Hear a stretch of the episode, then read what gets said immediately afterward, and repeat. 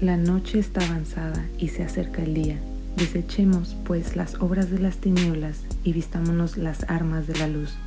Andemos como de día, honestamente, no en glotonerías y borracheras, no en lujurias y lascivias, no en contiendas y envidia, sino vistámonos del Señor Jesucristo y no proveamos para los deseos de la carne. Romanos 13, 12 al 14.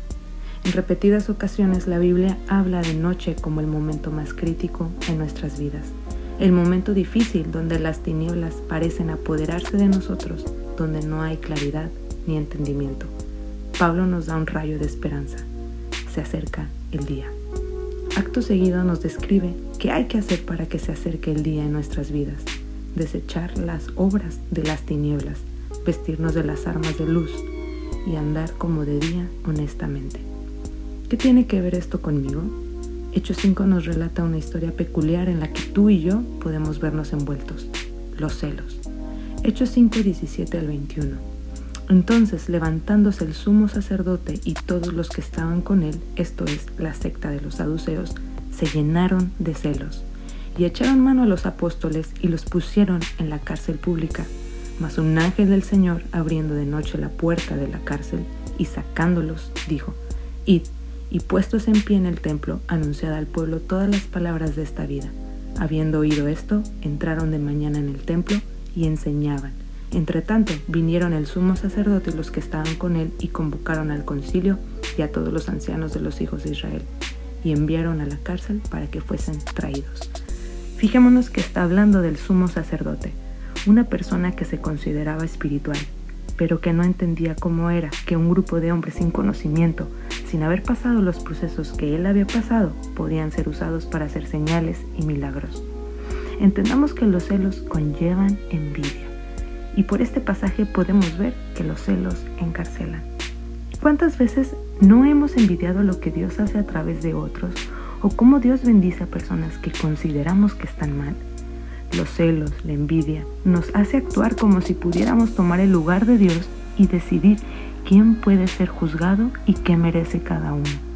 Las cadenas de los celos, de la envidia, de manera engañosa, aprisionan a sus portadores. Para salir de la cárcel en la que la envidia nos mete, necesitamos una operación poderosa de la mano de Dios. Hechos 5, 19 y 20 mas un ángel del Señor, abriendo de noche las puertas de la cárcel y sacándolos, dijo, id y puestos en pie en el templo, anunciad al pueblo todas las palabras de esta vida. Dios continuará su obra, aunque nos opongamos a sus métodos. Esto me recuerda que los ángeles son los que ejecutan las operaciones milagrosas de Dios y esto lo podemos ver en Salmos 103, 20.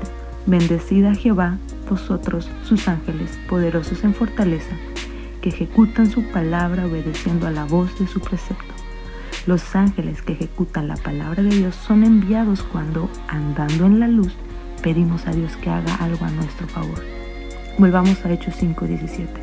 Entonces levantándose el sumo sacerdote y todos los que estaban con él, esto es la secta de los saduceos, se llenaron de celos el sumo sacerdote y aquellos que se consideraban aptos para servir a Dios, engañados y cegados por los celos, intentaron encarcelar la obra que Dios mismo comenzó en otros. Así es como la envidia nos lleva en muchas ocasiones a luchar contra Dios y su obra. Recordemos que el mismo Pilato entendió que la envidia fue lo que llevó al sumo sacerdote a entregar a Jesús. En Mateo 27, 17 y 18 Reunidos pues ellos, les dijo Pilato, ¿a quién quieren que les, les suelte? ¿A Barrabás o a Jesús, llamado el Cristo? Porque sabía que por envidia le habían entregado. Pilato lo supo y hoy tú y yo lo sabemos. Regresando a Romanos 13, 12 al 14, Pablo nos dice que andemos como debía honestamente, no en glotonerías y borracheras, no en lujurias y lascivias, no en contiendas y envidia sino vistiéndonos del Señor Jesucristo y no proveyendo para los deseos de la carne. Así que parte del motivo por el que estamos en tinieblas es porque alimentamos la envidia, los celos que hay dentro de nosotros, esos deseos de la carne que nos quieren hacer pensar que podemos juzgar mejor que Dios. Dejamos de vestirnos de Cristo, de la luz y la envidia nos lleva a las contiendas. las cuales nos imposibilitan para caminar honestamente en nuestro diario vivir. Hoy es un buen día para confrontarnos a nosotros mismos, desechar aquello que hemos alimentado tanto tiempo y que nuestro razonamiento está bien, que nos vistamos de Cristo para andar en todos nuestros asuntos como Él anduvo y permitir que el día se acerque por completo en nosotros. La noche está avanzada y se acerca el día.